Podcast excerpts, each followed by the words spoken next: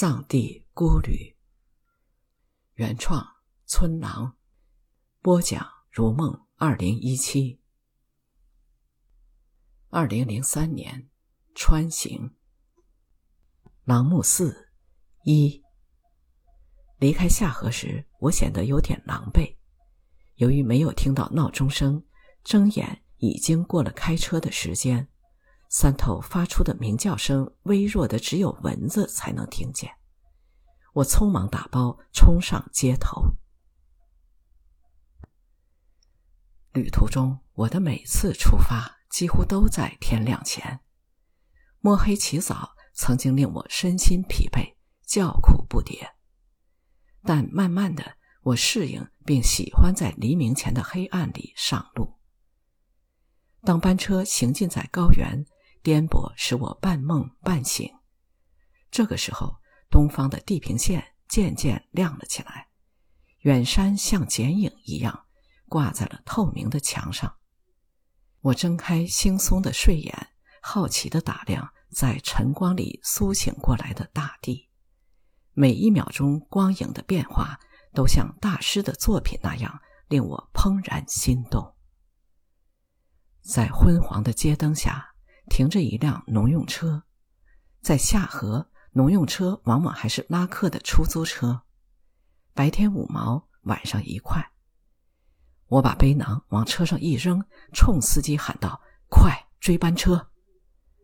司机像是经常遇到这样的非典型要求，没等我坐稳，就加大油门窜了出去。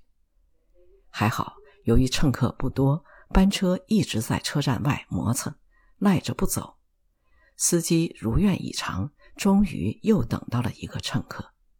我刚上车，车里就有人喊：“好了，这下可以走了吧？”合作是甘南的首府，我要从合作换车去朗木寺。下河和合作之间的距离只有七十多公里，班车带着昏昏沉沉的旅客一路狂奔。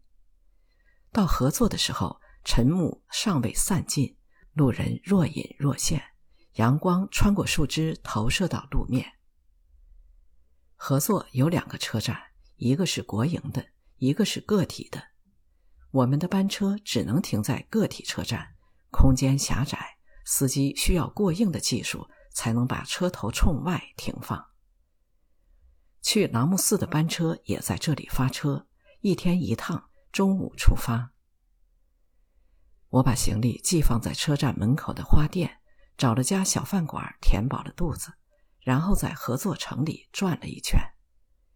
国营的车站在城里最热闹的十字路口，大得出奇，简直赶上中等城市的长途汽车站了。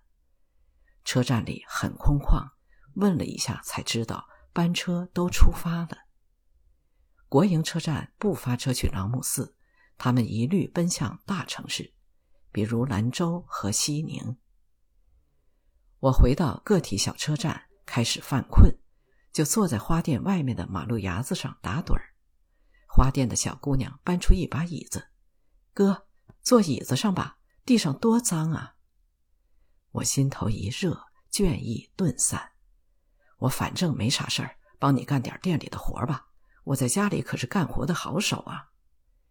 小姑娘扔下一串笑声。转身进了店里，我拍拍衣服上的灰尘，坐在椅子上，顿时觉得自己像是个看场子的。顾客见了我，难免退避三舍。直到离开，我都没见到顾客光临。不过原因不是我猜想的那样。合作城外的草原上，鲜花绽放，谁会像买生活必需品那样掏钱买花呢？我透过车窗往花店投去最后一瞥，那把我枯坐了一上午的椅子，孤零零的守在门口，承受着烈日刀割般的雕琢。合作和朗木寺之间距离两百公里，原本应该轻松的旅行，却万般艰难。出城后就没有像样的公路了，路面就像被子一样被掀翻在床边。纵使班车驶过平整的路面，也无舒适可言。因为几寸厚的灰土如同被引爆一样，从各个缝隙逼近车厢，甚至钻进牙缝，挤走了隔夜犹存的余香。所幸我担心的抛锚或者翻车没有变成现实。在离开合作将近十个小时以后，司机在一片黑暗中停车，告诉大家下车。下车并不是因为到站，而是没有路了。炸山的巨石阻塞了前途。司机好心的提醒我，沿着电线杆走，大概半小时就到朗木寺了。白天我都在幻想抵达朗木寺的情形。车停在村口婆娑的树影下，木板房子里烛光摇曳。我敲门而入，茶香四溢，好客的老乡收留了我。现实总是过于严峻，我被抛弃在了荒山野岭，进村还要凭造化。我背上包，带上头灯，沿着电线杆往前走，翻过一道山梁后，终于见到了点点灯火。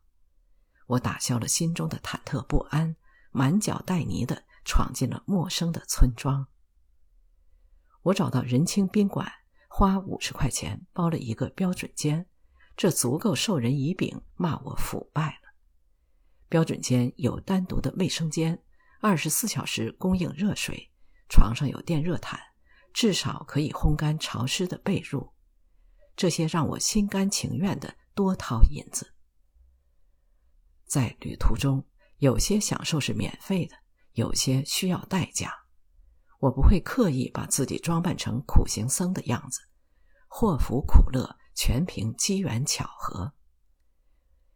翌日醒来，阳光明媚，推开窗户，草香扑鼻。刹那间，昨天的艰辛烟消云散，旅行再次赋予我惊喜。我曾经把我的朗木寺之旅比喻成朝圣，我这样做多少有点轻率，因为这只是旅行的开始。当脚印越来越远，我渐入佳境，但旅行永远无法超越朝圣。